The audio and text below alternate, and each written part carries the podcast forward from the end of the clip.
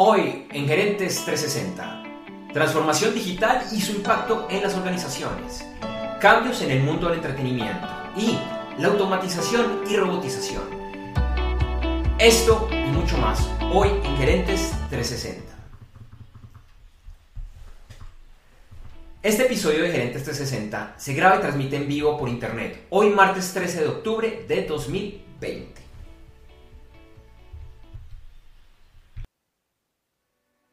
Este capítulo de Gerentes 360 es traído por clases.vip. Asiste a clases online, masterclasses y más, con los mejores maestros, expertos en diferentes temas de administración y gerencia, y que, además, cuentan con experiencia comprobada en el mundo real para dictarlos. Conoce más ingresando a www.clases.vip, lo repito, www.clases.b pequeña ip clases.vip.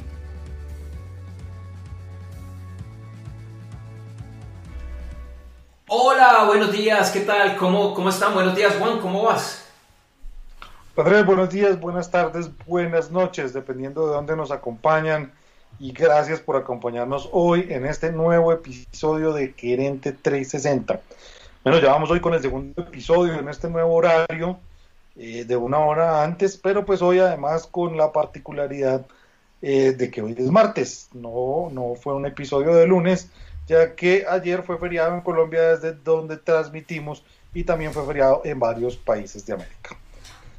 Entonces hoy vamos a hablar de cómo eh, los mercados a nivel mundial se están viendo afectados por el tema del coronavirus y cómo viene esto afectando a la industria del entretenimiento. Revisaremos un reporte de cómo el COVID-19 ha incrementado la automatización y robotización de las empresas. Sí, también, bueno, nos acompaña un importante directivo que hablará de transformación digital y, bueno, su impacto en las organizaciones a través de un caso que él vivió en su empresa. Y bueno, vamos a revisar entonces los premios Nobel que se han entregado este año. Así que, Andrés, entremos en materia.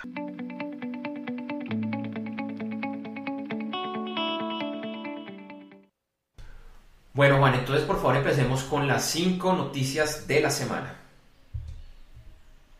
Listo, vamos con las noticias de la semana. Eh, y bueno, la industria del entretenimiento sigue afectada por el tema del coronavirus en Estados Unidos. El gigante de los medios Warner ha anunciado que necesita reducir costos en un 20%, pues de ingresos derivados de las entradas al cine y de anuncios por televisión se ha reducido de manera importante. Por esta razón buscarán entonces recortes en los estudios Warner Bros. y en los canales HBO, TBS y TNT. Por ahora, ATT, propietario de Time Warner, ha anunciado que centrará sus esfuerzos en los servicios de streaming. Por otro lado, la empresa Disney, que hace un par de semanas también anunció recortes laborales, esta semana informó que había reestructurado su negocio de películas, series y de creación de contenido audiovisual con el fin de concentrarse en el crecimiento de su servicio de videos online Disney más o Disney Plus. Debemos seguir reportando noticias sobre el COVID-19, y es que en los últimos días se han reportado incrementos en la tasa de contagios desde diferentes lugares del planeta. Entre otros, la semana pasada se reportó que el número de infectados por este virus en Inglaterra se duplicaron en una semana. En Madrid se aprobó el estado de alarma por el aumento de casos y se restringe la movilidad. Por el lado de Estados Unidos se reportaron más de 57.000 nuevos casos en un solo día, la cifra más alta en casi dos meses. Y las Naciones Unidas informan que en América Latina se está disparando el contagio en países que venían con reportes bajos en el número de casos, como Cuba y Jamaica, y que a medida que ha pasado el tiempo, los jóvenes tienden a aumentar en el porcentaje de población infectada. Al 6 de octubre, América Latina reportaba más de 17 millones de casos de contagio y 574 mil muertes.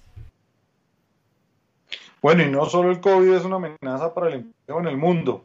Eh, hace poco fue eh, publicado un reporte eh, del World Robotics en el cual pues definitivamente la automatización gana cada día más participación, especialmente en la industria manufacturera.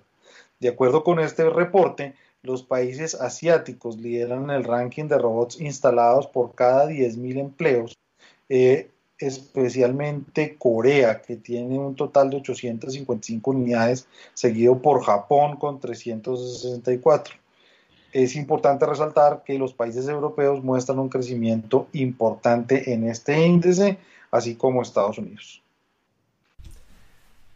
Los premios Nobel se anunciaron uno por día de lunes a viernes la semana pasada y ayer. Los doctores Harvey J. Alter, Michael Houghton y Charles M. Rice fueron los ganadores en medicina por su descubrimiento del virus de la hepatitis C. Para el premio de física, los ganadores fueron Roger Penrose, Reinhard Genzel y Andrea Guess, quienes han trabajado en mejorar el entendimiento del universo y de los agujeros negros. En química, las ganadoras fueron Emmanuel Carpentier y Jennifer Doudna por su trabajo en el desarrollo de CRISPR-Cas9, que es un método para la edición del genoma. El Premio Nobel de Literatura 2020 fue para la poeta estadounidense Louise Gluck. El Nobel Paz se otorgó al Programa Mundial de Alimentos. Finalmente, ayer se entregó el Premio Nobel de Economía a Paul Milgrom y Robert Wilson por sus aportes en la teoría de subastas. Bueno, vamos con la última noticia de esta semana. Para el segundo día, o sea, hoy martes, los, martes, los mercados están operando con resultados mixtos, aunque en general con cambios leves y con alzas lideradas por acciones del sector tecnológico. Entre las principales noticias que están moviendo las bolsas de valores están la pausa de las pruebas de la fase 3 de la vacuna contra el COVID-19 del laboratorio Johnson Johnson por una enfermedad en uno de los voluntarios que hace parte de este estudio. Por otro lado, hoy es día de lanzamiento de Apple, el tan esperado iPhone 12 con tecnología 5G. También hoy en la mañana se están informando los datos de inflación para el mes de septiembre en los Estados Unidos y finalmente a 21 días de las elecciones en ese país el debate se sigue calentando después del contagio por parte de Trump y la cancelación del segundo debate presidencial que se iba a realizar esta semana.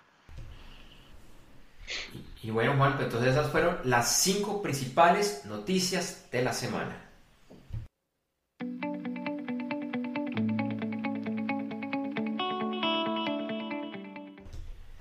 Y precisamente, Juan, pues vamos a analizar a profundidad una de estas eh, cinco noticias que, que, mencionamos que tiene que ver con el tema de la robotización y la automatización y bueno, los efectos que está dejando esta, llamémoslo tendencia con toda la pandemia, con el COVID-19 que hemos estado viendo este año.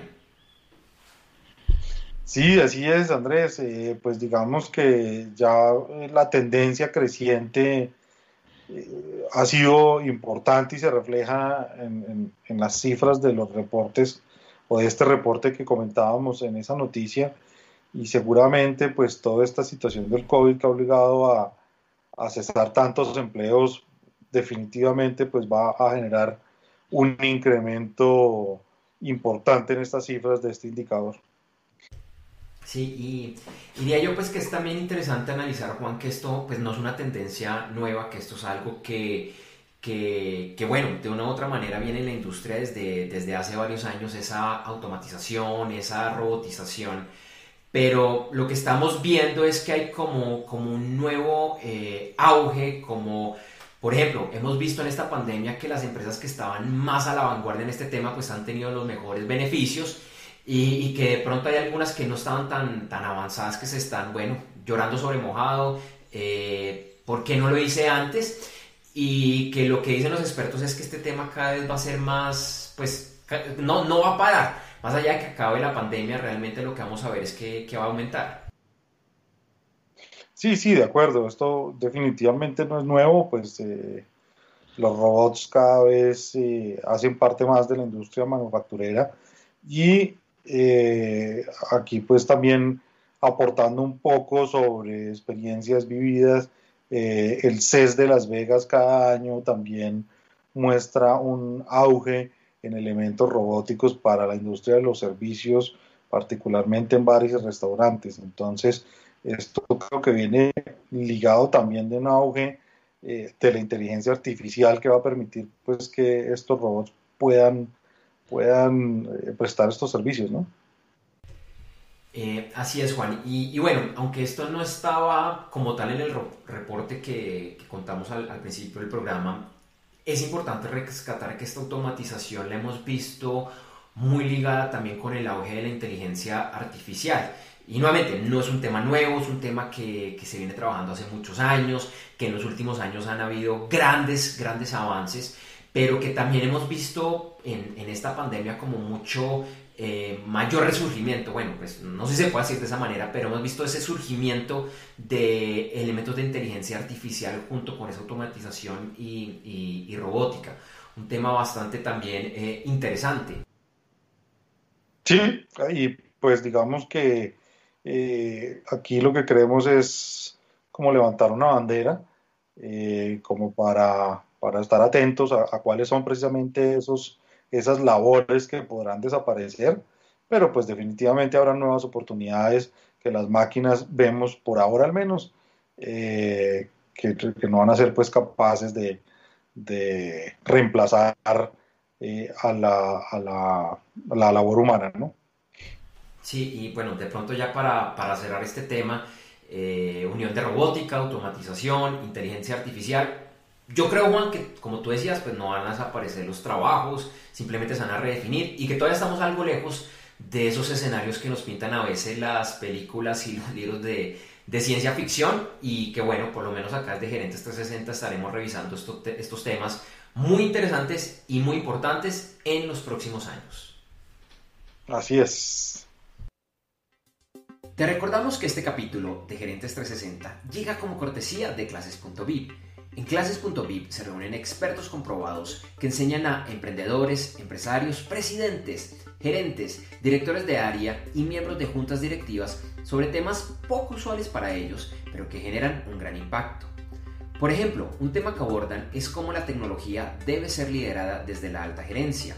En www.clases.vip, lo repito, www.clases.b pequeña y latina p de papá explican por qué se debe hacer así y, además, cómo hacerlo de una forma exitosa, además, sin necesidad de ser experto o aprender temas complejos de tecnología.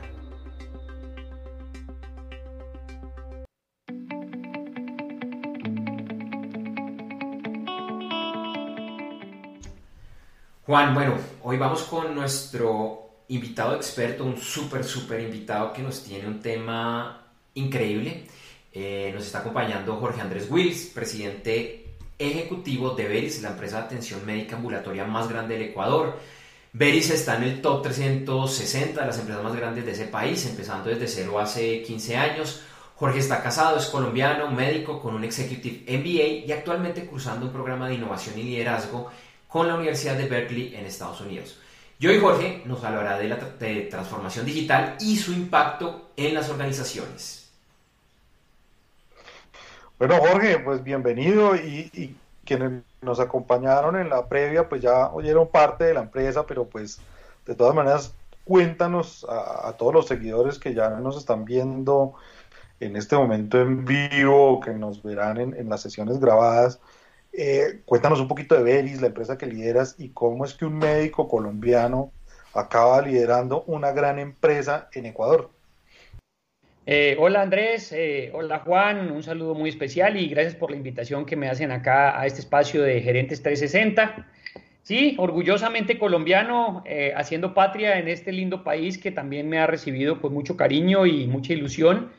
Efectivamente, hace 15 años llegué a este país, traído por un importante grupo económico que hace parte acá en el Ecuador, que es el Grupo Futuro y ahí tuvimos la iniciativa de iniciar un proyecto de montar una red de atención médica de prestación ambulatoria eh, que en ese momento pues eh, surgió de un plan estratégico y que hoy se ha convertido en la red ambulatoria más grande del país, la segunda empresa más grande de prestación médica de todo el Ecuador, superando incluso ya entidades y redes o, o entidades que llevaban o que tienen en el país 50, 40, 30 años.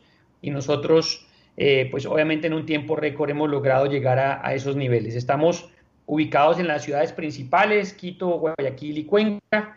Eh, tenemos absolutamente todos los servicios, desde consulta médica general, especializada, laboratorio clínico, imágenes diagnósticas desde rayos X hasta resonancia magnética, odontología, óptica, en fin, todo lo que una persona puede hacerse dentro del ecosistema de atención ambulatoria, ver y lo está brindando para poder obviamente entregarle una atención integral a nuestros clientes.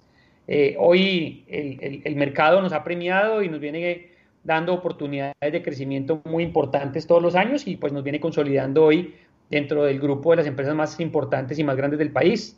Empecé este proyecto con 30 colaboradores, hoy somos 1.300, eh, incluyendo una nómina muy importante de médicos. Tengo justo 360 médicos que trabajan en Veris en rol de pagos. Tenemos nuestros médicos que les pagamos eh, todo lo de ley, sus salarios, sus vacaciones. Les tenemos a todos los colaboradores plan de medicina prepagada, les tenemos seguro de vida. Eh, estamos catalogados dentro de las empresas eh, de los mejores lugares para trabajar del Ecuador. Hoy somos empresa Happiness.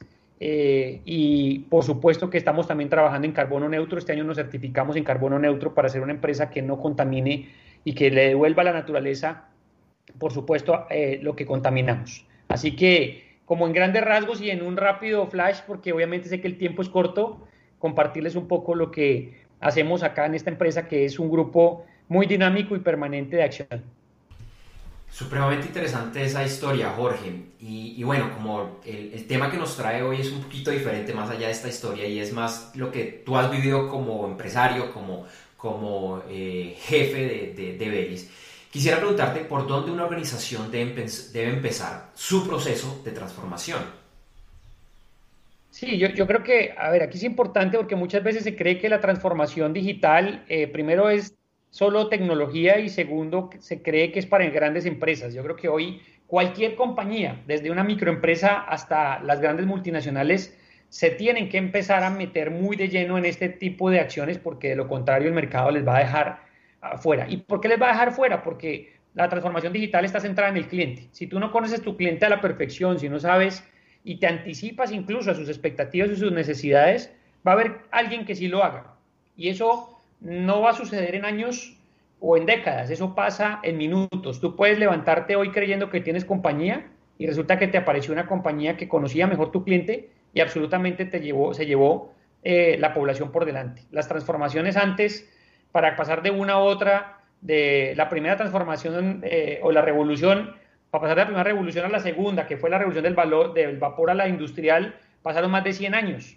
Luego de la segunda a la tercera pasaron tan solo 80 y de la segunda a la tercera pasaron 20 y ya estamos en la cuarta revolución que seguramente va a durar muy poco tiempo porque como ustedes lo mencionaban ya viene todo este tema de robótica, eh, 5G, blockchain, eh, todas las hiper mega computadoras que van a generar obviamente una velocidad de transformación muy importante. Y todos esos datos que se van a ir acumulando y que los venimos ya registrando desde hace bastantes años atrás, eh, van a permitir que cada vez conozcamos de mejor manera a nuestro cliente y el que lo haga más rápido y de mejor manera es el que va a capturar el mercado. Pues ya, ya nos respondiste que, que, todas las empresas pueden tener eh, transformación digital, que esto pues no es solo para las grandes, sino que también las pequeñas. Cuéntanos un poco de cuál ha sido la transformación digital de Veris. A ver, nosotros empezamos y como les digo, lo más importante es conocer al cliente, conocer sus expectativas, sus necesidades y escucharlo permanentemente. Nosotros empezamos esto desde mi llegada acá. Eh, utilizamos la metodología que está en todos los libros de la voz del cliente. Eh, esto sencillamente es que los ejecutivos salimos de manera directa, no contratamos ninguna empresa de consultoría inicialmente a escuchar a nuestro cliente y le preguntábamos qué quiere, cómo ve el producto, qué le interesaría. Y cuando uno como conocedor del producto escucha de sus clientes algunos inputs, uno los puede traducir en elementos fundamentales. ¿Cómo empezar la transformación digital en nosotros?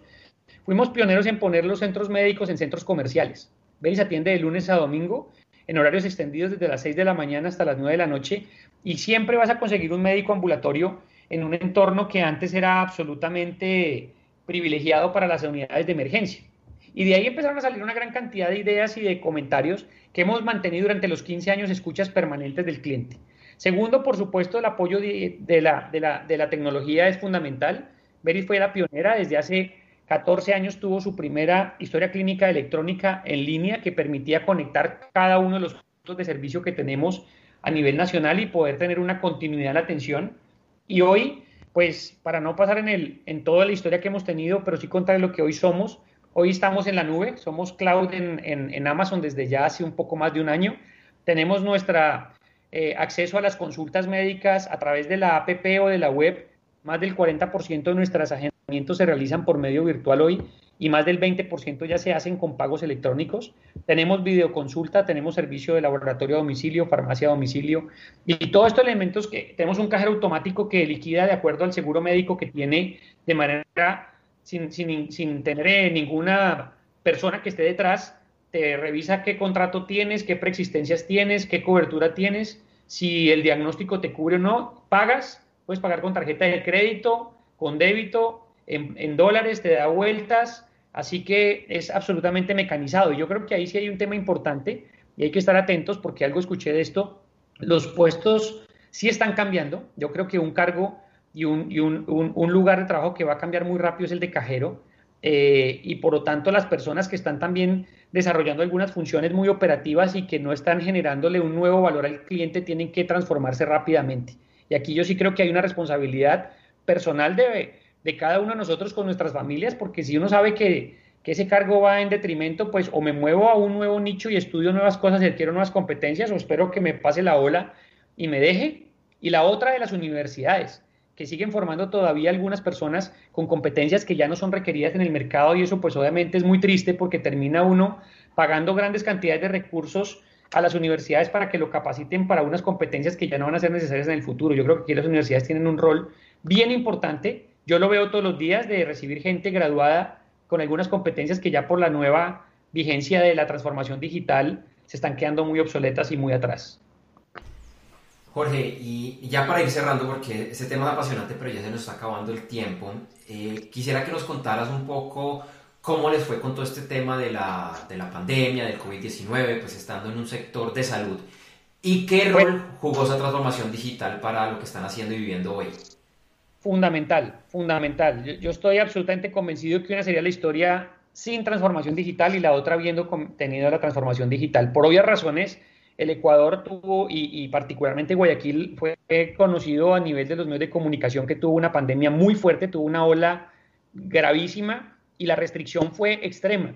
Nosotros de un día al otro eh, tuvimos una restricción absoluta, cero movilización, eh, toque de queda, los carros absolutamente bloqueados, no se podía movilizarse sino bajo estrictos permisos y eso pues obviamente ante una atención ambulatoria no urgente pues significaba eh, una reducción automática de todas las patologías que no eran agudas. Por otro lado tuvimos una avalancha importantísima pues obviamente de todos los pacientes con sintomatología respiratoria y gracias a tener habilitado el modelo se generaron tres elementos. El primero, el, el conocimiento del cliente. Nosotros activamos automáticamente dos servicios que no estaban, uno no estaba en nada y otro sí lo teníamos, pero muy incipiente, que fue laboratorio a domicilio y farmacia a domicilio. Como conocíamos a nuestro cliente, sabíamos dónde vivía, qué patología tenía, qué medicamentos tomaba, pudimos llegarle a las casas a todos los pacientes crónicos con su medicación continua para hipertensión, para diabetes y muchas de las patologías que tenían que estarse tomando los medicamentos permanentemente. Y en el laboratorio clínico fue fundamental también porque también pudimos llegar a tomar las muestras de coronavirus y las muestras de exámenes para pacientes que no tenían coronavirus. Así que el tener el conocimiento del cliente, el saber qué patologías tiene, dónde vive y muchos más datos que sin duda son fundamentales y que los tenemos, nos permitió enfrentar este reto. Y por el otro lado, el habilitar la tecnología. Tenemos el servicio de, de videoconsulta o telemedicina y el tenerlo dirigido a la nube, el poderme expandir fácilmente es muy fácil y por eso digo que esto es para todo el mundo, porque uno puede alquilar en la nube el espacio que uno requiera. Yo como gran empresa necesito obviamente eh, gran cantidad de terabytes en la nube que tengo que pagar por ellas, pero una microempresa puede pagar por, por un tamaño mucho más pequeño. Incluso nosotros desde, el uso del celular podemos alquilar 200 gigas en, en Apple o menos para tener nuestra información. El tener digitalizado este tema y capturado, pudimos ampliar nuestra estrategia de videoconsultas y pasar de, de 20 o 30 videoconsultas diarias que hacíamos diariamente a de 800 en menos de tres días. O sea que la expansión que pudimos responder fue impresionante porque tuvimos las herramientas y los habilitantes tecnológicos para poderlo desarrollar, teníamos los procesos y conocíamos al cliente y sabíamos qué necesitaba. Entonces yo habilité líneas telefónicas eh, con los médicos en sus casas porque hicimos home, home, office, que es otra herramienta fundamental en la pandemia, nosotros tuvimos un verdadero teletrabajo desde el primer día porque toda la plataforma tecnológica se podía acceder desde casa. ¿Y esto qué llevó? La caída desde en el primer momento del, del cierre fue de casi el 60%, como lo comenté en off hace un rato, un poco más del 60, fue casi el 65, pero en este momento y durante los últimos tres meses hemos, hemos roto récords históricos en, en facturación y en clientes porque hemos logrado irnos adaptando todos los días a sus expectativas. Es impresionante cómo el sistema me va arrojando el comportamiento del cliente, cómo se va ajustando día a día y Veris va acomodando sus servicios y productos obviamente a esas nuevas expectativas, esos nuevos comportamientos de nuestro cliente. De ahí la importancia de conocer muy bien la data que tenemos, saberla manejar correctamente y sobre ello obviamente apoyarnos de manera directa. Bueno, Jorge, pues muchas gracias, súper interesante el tema, eh, pues gracias por acompañarnos y, definitivamente pues creo que en la charla de hoy se, se ve lo, lo, interesante que puede ser la previa del, del programa, pues logramos adelantar algunos de estos temas. Entonces, hombre, de nuevo, gracias y esperamos que nos puedas acompañar más adelante. Muchas gracias a ustedes, igual a Andrés, Juan y, cuantas veces consideren. A mí me encanta poder acompañar este foro. Hago parte de la docencia de incluso la universidad que me dio mi executive acá, que es una empresa para que Colombia conozca esa igual a, al INALDE, es del mismo, de, de la misma filosofía hago parte del comité docente, he estado en Colombia en foros de exponiendo el caso de Veris como un caso de éxito en transformación digital y, por supuesto cuando ustedes consideren pertinente pues ahí estaré presente. Les agradezco muchísimo la invitación. Gracias Jorge, que estés bien. Este capítulo de Gerentes 360 es traído por clases.pip. Clases.pip es un portal asociado a Gerentes 360 donde podrás encontrar masterclasses gratuitas en diferentes temas para emprendedores, empresarios y miembros de la alta y media gerencia. Por ejemplo, ¿quieres conocer el verdadero rol de un gerente en su estrategia de Internet? En clases.vip encontrarás una masterclass gratuita sobre este y muchos temas más. Ingresa ya a www.clases.vip. Lo repito, www.clases.p y p e inscríbete gratis a tu siguiente masterclass.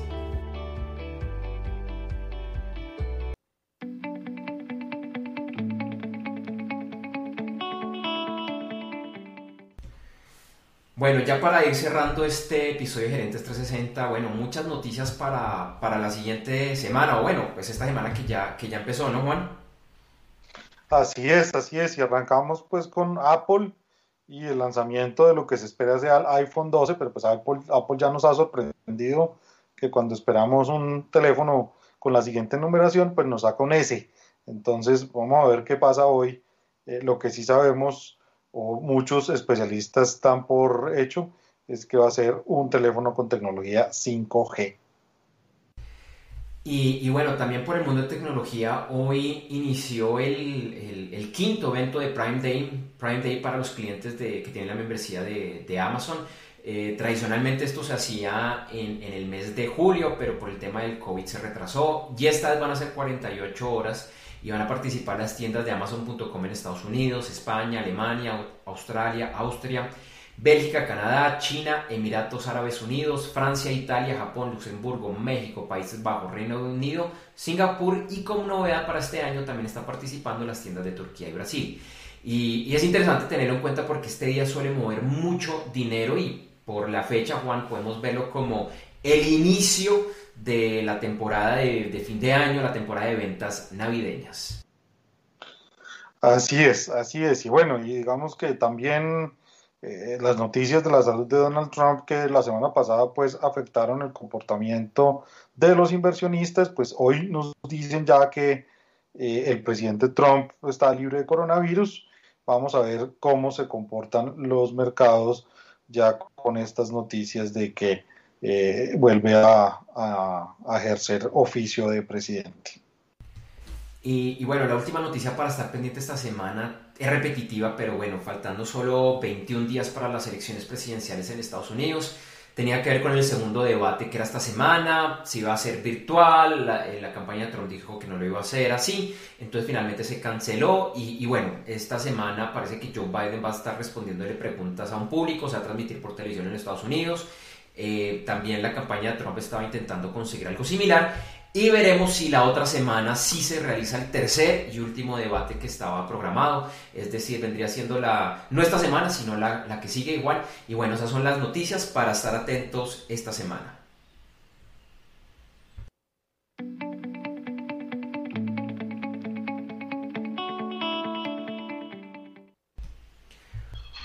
Bueno, para el el cierre, ahora sí, para finalizar este episodio de Gerentes 360, te recordamos que en las notas de este capítulo encontrarás información de nuestros auspiciadores y esperamos que los visites. Esta es la forma más sencilla de apoyar nuestra labor en Gerentes 360. También te invitamos a seguirnos en nuestra página web www.gerentes360.com, así como invitar a familiares, colegas y amigos a que igualmente nos sigan. En un par de horas, después de finalizar la transmisión de este y todos los episodios de Gerentes 360, encontrarás en www.gerentes360.com el video editado y mejorado. En horas de la tarde también nos vas a poder seguir en la página web podcast.gerentes360.com donde encontrarás la versión de solo audio de este episodio. Te invitamos a que nos busques y te suscribas en los principales directorios de podcast, incluyendo los de Apple Music, Google Podcast, Spotify, Deezer, Stitcher y Pocket Cast. Nos puedes buscar como Gerentes 360. Y si todavía no lo haces, por favor inscríbete a nuestra lista de correo electrónico donde recibirás alertas de nuestros programas e información que creemos será de tu interés. Esto lo puedes hacer en www.gerentes360.com barra lateral lista. Igualmente nos puedes eh, seguir en nuestras redes sociales, en Gerentes360 en Facebook y Twitter y Gerentes.360 en Instagram. O si lo prefieres, nos puedes escribir al correo hola arroba gerentes360.com. En este espacio publicaremos algunos de los mensajes. Y bueno, a mí me encuentran en Facebook y en Twitter como JD4TAS y en LinkedIn como Juan D. Cuartas. Y a mí también me encuentras en Facebook, Twitter, Instagram y LinkedIn, en todos como Andrés J. Gómez, pegado y sin tildes. Gracias por vernos y regresamos el próximo lunes 19 de octubre.